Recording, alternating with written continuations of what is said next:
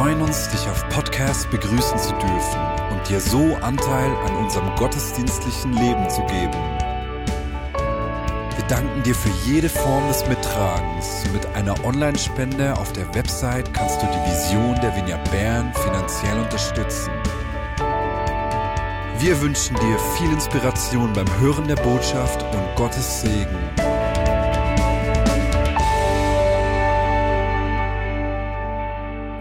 Hey, ich freue mich richtig, mit euch heute Gottesdienst zu feiern, ihm zu dienen, vor ihn zu kommen, äh, uns auf ihn auszurichten. Ich freue mich, mit dir zusammen zu feiern, wo du auch bist, zu Hause, in einem Streaming Point, alleine mit Freunden. Es ist richtig eine Freude für mich. Noch vor der Corona-Zeit wurde mir bewusst, wie getrieben wir oft sind in unserem Leben, auch ich persönlich. Vielleicht kennst du das, wenn du gefragt wirst, wie geht's? Dann ist heutzutage so eine Standardantwort, die man oft erhält. Ja, es geht mir gut, es läuft halt viel, du weißt ja, wie es ist. Und plötzlich ist mir bewusst geworden, was eigentlich dahinter steckt, wenn wir so antworten. Wir sagen damit eigentlich, ähm, es gibt eine Kraft, die hält uns beschäftigt, wir finden das zwar nicht gut, aber es ist halt so, wir können nichts dagegen tun. Und damit bekennen wir eigentlich unsere Ohnmacht an einem Ort, wo wir eigentlich selber über unser Leben ähm, entscheiden können sollten. Das hat mich aufmerksam gemacht. Und in der Corona-Zeit haben ja viele Menschen diese Ruhe genossen, die sich für einige eingestellt hat. Ich weiß, es ist nicht für alle gleich. Und ich habe dann bei mir gemerkt allerdings, dass so sehr ich die Momente genossen habe, wo eben die, die Agenda leerer geworden ist, dass ich an gewissen Stellen auch Acht geben musste, dass ich Ruhe nicht mit Bequemlichkeit verwechsle. Und ich weiß nicht, wie es dir geht. Ich weiß nicht, ob du schon wieder ganz eingespannt bist, völlig ausgelastet bist, wieder voll im Leben stehst, im Alltag stehst. Ich weiß nicht, ob du immer noch ähm, Kurzarbeit hast und deswegen ziemlich gechillt und entspannt bist. Äh, ich weiß nicht, ob dein Leben im Moment an einem Ort der Unsicherheit ist, weil du nicht weißt, ob du deine Stelle behalten kannst oder vielleicht hast du deine Stelle schon verloren. So stehen wir alle irgendwie an unterschiedlichen Orten, aber für uns alle stellt sich die Frage, wie gehen wir an der Schwelle zur Post-Corona-Zeit, wie gehen wir mit unserem Leben um, woran orientieren wir uns? Als ich die Predigt vorbereitet habe, ähm, gab es eine plötzliche Wendung, weil ein Text mir ziemlich äh, gerade vorm Gesicht war und ich ihn nicht mehr weggekriegt habe. Und es war sehr offensichtlich für mich, dass Gott zu mir spricht und ich überzeugt bin, dass dieser Text gerade an dieser Schwelle zur Post-Corona-Zeit uns Orientierung geben kann. Wir lesen aus dem Matthäusevangelium äh, Kapitel 11, 28 bis 30. Kommt zu mir, ihr alle, die ihr euch plagt und von eurer Last fast erdrückt werdet. Ihr werdet, ich werde sie euch abnehmen. Nehmt mein Joch auf euch und lernt von mir, denn ich bin gütig und von Herzen demütig.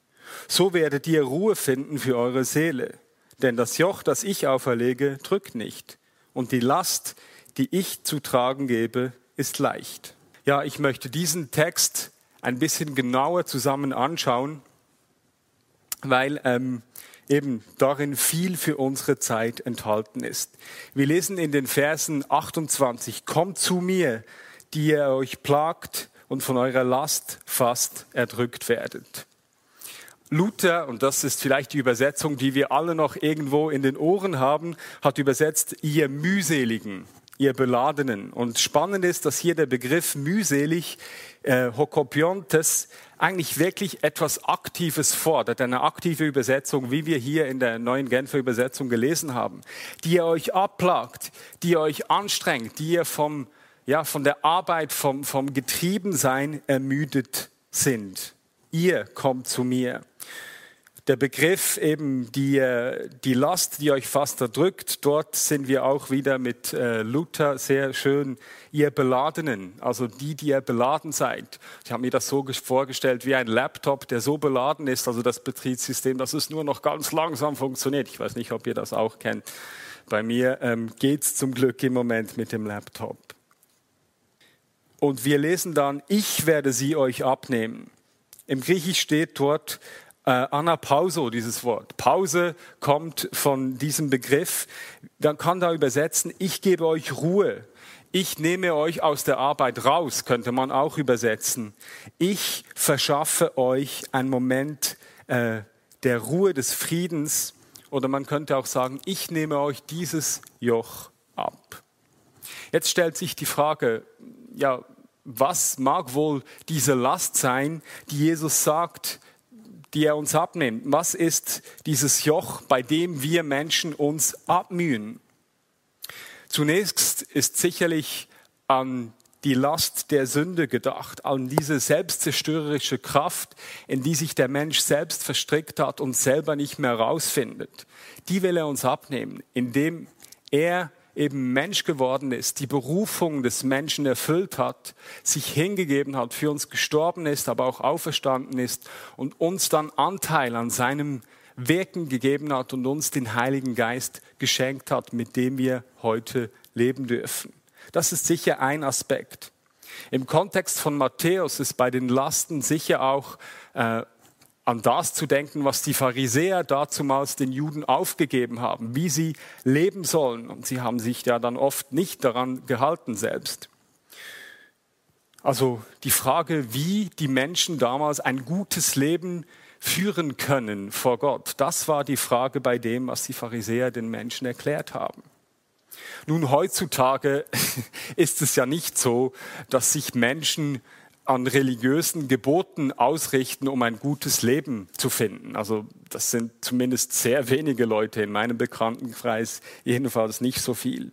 Vielmehr mühen sich Menschen an anderen Dingen ab. Sie mühen sich ab, irgendwie fit zu sein, um sexy zu sein zum Beispiel. Man müht sich ab, um eine gute Karriere zu machen, vielleicht genügend Geld zu verdienen und sich seine materiellen Bedürfnisse stillen zu können. Man versucht besonders gebildet zu sein, den Durchblick zu haben und in Gesprächen dann gut auftreten zu können. Oder man versucht sozial anerkannt und beliebt zu sein.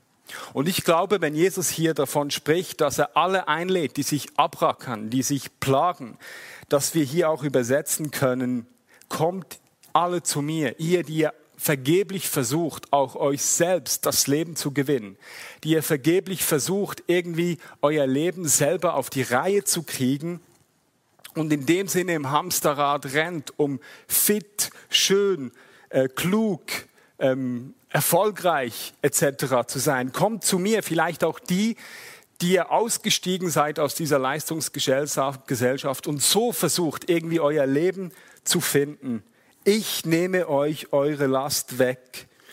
Ihr müsst nicht mehr versuchen, selbst euer Leben auf die Reihe zu kriegen.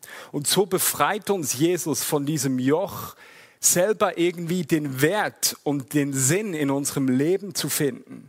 Er befreit uns davon, getrieben zu sein von unseren eigenen Wünschen und Bedürfnissen und den oft sehr diffusen Motiven, irgendwem irgendwie zu gefallen. Und hier schwingt sicher auch der Text mit aus Matthäus 16, 25, wo wir lesen, wer sein Leben retten will, der wird es verlieren. Wer aber sein Leben um meinetwillen verliert, wird es finden. Ja, jetzt magst du mich fragen, wie soll das gehen? Und hier gehen wir weiter im Text. Wir nehmen hier Vers 29 und 30 zusammen. Nehmt mein Joch auf euch und lernt von mir, denn ich bin gütig und von Herzen demütig. So werdet ihr Ruhe finden für eure Seelen. Denn das Joch, das ich auferlege, drückt nicht und die Last, die ich trage, zu tragen gebe, ist leicht. Sein Joch, nehmt mein Joch auf euch, es drückt nicht. Jesus könnte, man könnte ihn auch so übersetzen, hey, lasst euch von keinem anderen vor den Karren spannen als von mir. Der Begriff Joch war damals äh, üblich in der jüdischen Tradition und durchaus nicht negativ. Man sprach vom Joch der Weisheit oder Joch der, Ge der Gebote, das eben zu einem erfüllten, zu einem guten Leben führen sollte. Jesus prangert hier gewissermaßen die Lasten an, die einem aufgebürdet werden, die vielleicht andere selber gar nicht halten, aber die nicht zum Leben dienen, die, die einfach nicht wirklich äh, zu dem äh, guten, gelingenden, gedeihenden Leben führen. Sein Joch, das nicht drückt, für, in Vers 13, 30, für, für sein Joch steht dort auf Griechisch, es ist Chrestes, es ist nützlich, es ist hilfreich, es ist wirklich gut, könnte man übersetzen. Und so kann man sagen, er verheißt hier, dass das Joch, das er gibt, dass es wirklich zum Leben dient, sein Joch drückt nicht. Es, es, ist nicht etwas, was uns übergestülpt wird, das uns vor sich hertreibt und etwas verspricht, was es nicht hält, sondern es ist wirklich gut. Es führt wirklich zum Leben. Es ist eben Christus, wirklich hilfreich, vorteilhaft, dem Leben dienlich. Man könnte auch sagen, sein Joch ist die Quelle des Lebens. Wir lesen im Text auch, lernt von mir, denn ich bin gütig und von Herzen demütig. So werdet ihr Ruhe finden für eure Seele. Und wenn Jesus hier sagt, wir sollen von ihm lernen, dann ist es nicht einfach, äh, wir sollen seine Reden auswendig lernen, so Kopfwissen uns aneignen. Im Griechischen steht der Begriff Matete, und laut Ulrich Lutz, das ist ein bekannter Berner Neutestamentler, der leider vor kurzem verstorben ist, er sagt, dieses Lernen, dieser Lernbegriff, der meint hier eigentlich, dass man ähm, ein Verhalten lernt, Gewohnheiten lernt. Also von ihm lernen wir nicht einfach intellektuelle Dinge, sondern wir lernen von Jesus, wie wir uns verhalten können, welche Gewohnheiten wir uns aneignen können, die uns zum Leben dienen werden. Und wir lesen hier, wie Jesus sagt, ich bin gütig und demütig. Demütig, der Begriff heißt eigentlich, wie er verwendet wird, niedrig. Und der ist meistens sehr negativ geprägt im griechischen Kontext. Man könnte hier sagen, allgemein gedeutet, dass der Begriff angewendet auf einen Menschen so viel heißt wie, ich weiß um meine Niedrigkeit vor Gott, ich weiß um meine Abhängigkeit von ihm. Ich weiß darum, dass ich eben nicht selbst aus mir selbst hinaus das Leben äh, gelingend führen kann. Und bei Jesus ist es so, dass er eben nicht sich selbst zu verwirklichen suchte. Er hat nicht einfach sein Ding durchgezogen, sondern wir lesen immer wieder, dass er in Abhängigkeit von Gott gelebt hat, aus dem Hören seiner Stimme gelebt hat und nur das getan hat, dass er den Vater tun gesehen hat. Und selbst dann, wenn es nicht äh, jetzt auf der Oberfläche seinem Willen oder seinen Wünschen oder seinen Bedürfnissen entsprochen hat. So kann man sagen, von ihm können wir lernen, eine Haltung, die sich selbst aus Liebe für den Nächsten hingibt. Auch hier ein Querverweis auf Matthäus 20, 27. Wer unter euch der Erste sein will, der sei der Diener alle, der sei zum Dienst bereit. Und so können wir von ihm lernen, dass Jesus eben nicht sein Leben zu gewinnen sucht, indem er der Erste, der Chef ist, sein Ding durchzieht, sondern indem er sich hingibt und für seine Mitmenschen ein Auge hat, sich berühren lässt von ihrer Not. Und wenn wir hier davon lesen, dass er uns Ruhe für unsere Seele geben wird, dann haben wir hier eben wieder diesen Begriff Ruhe, Pause, Erholung ein Ort, ein Ort des Friedens. Und der Begriff Seele äh, verstehen wir oft so irgendwie abstrakt, aber der Begriff jetzt auf Griechisch Psyche, auf, auf Hebräisch Nefesh, äh, heißt eigentlich so viel wie, wie Lebendigkeit, also unser Leben. Äh, man kann sagen, der Mensch hat nicht eine Seele, der Mensch ist eine Seele. Also damit ist gemeint unser Leben, wie wir sind. Und so können wir von Jesus lernen, wie ein wirklich gutes Leben, wie ein wirklich gelingendes, gutes Leben, wie wir das finden können. Jackie Pullinger, wer sie nicht kennt, möge auf Pause drücken und schnell googeln, wer das ist, hat in einem Interview auf die Frage, was sie antreibe in ihrem Leben, gesagt, I'm not driven, I'm led. Addicts are driven, Satan drives, but the Holy Spirit leads. Auf Deutsch, ich bin nicht getrieben, ich bin geführt. Süchtige, Drogensüchtige sind getrieben. Der Feind, Satan, der treibt Menschen. Der Heilige Geist führt. Und so ist das Leben in der Abhängigkeit von Gott, in der Nachfolge von Jesus nicht ein Leben der Getriebenheit, nicht ein Leben des immer wieder vor den Karren gespannt werdens und des Nicht-Erreichens, sondern es ist ein Leben in der Führung des Heiligen Geistes. Was heißt es nun konkret?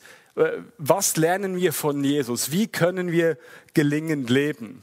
Das wäre die eigentliche Predigt, die ich äh, vorbereitet habe. Die habe ich jetzt nicht gehalten, aber die könnt ihr selbst in dem Sinne halten, dass ihr in den Gruppen, in den Streaming Points, wo ihr auch seid, euch über die Fragen austauscht, die jetzt auch eingeblendet werden.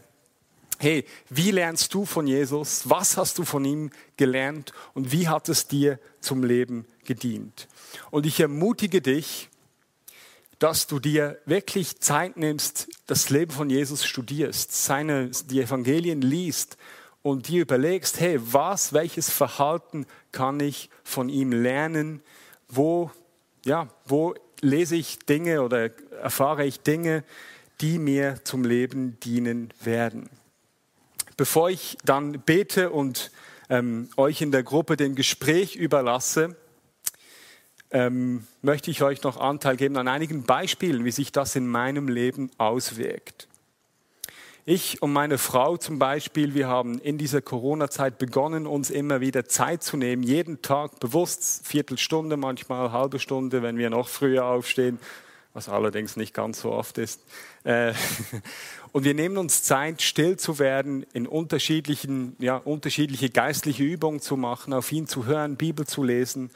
Und wir haben einfach gemerkt, wie dieses Sein vor Gott, wenn wir uns, ja, wenn wir ganz ruhig werden, wie das uns immer wieder zur Quelle geworden ist und wie unser Alltag so wirklich geprägt ist von seinem Geist, auf den wir sensibel sind.